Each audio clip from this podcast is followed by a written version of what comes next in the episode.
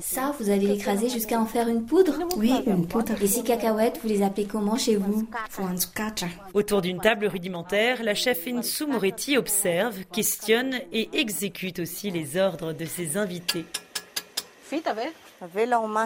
Dans cette émission, la chef tananarivienne a troqué sa toque pour devenir apprentie auprès de femmes de toutes les provinces, détentrices d'un savoir bien particulier. Je vais chercher dans les régions, dans les plus petits villages, les personnes qui détiennent encore les recettes ancestrales malgaches. Une vraie quête à laquelle s'adonne Chef Ensou depuis plusieurs années, après avoir fait un constat implacable. Quand j'ai demandé à des amis, des professeurs, euh, des académiciens, des historiens, leur connaissance sur euh, les plats malgaches, à chaque fois qu'ils me donnent une recette, c'est toujours les plats des hauts plateaux.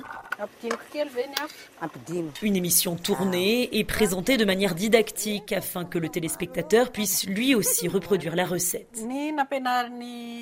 Saphir nous a appris aujourd'hui à cuisiner l'antaké sivuivu. Il faut des antakés, c'est-à-dire des grains secs que l'on ne trouve qu'ici en Anjouï.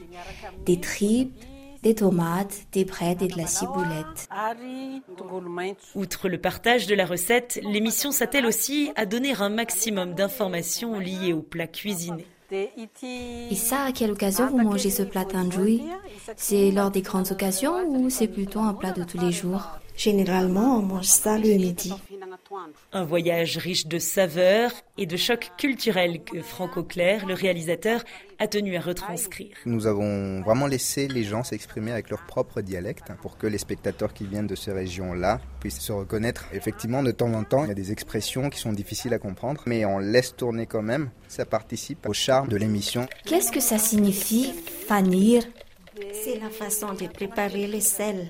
Ah, c'est le sel. Fanir, c'est mettre beaucoup de sel. Après la découverte du sud et de l'ouest, cette troisième saison de l'Axim Tedfart, tournée dans le nord, promet elle aussi d'émoustiller les papilles. Sarah Teto, Antananarivo, RFI.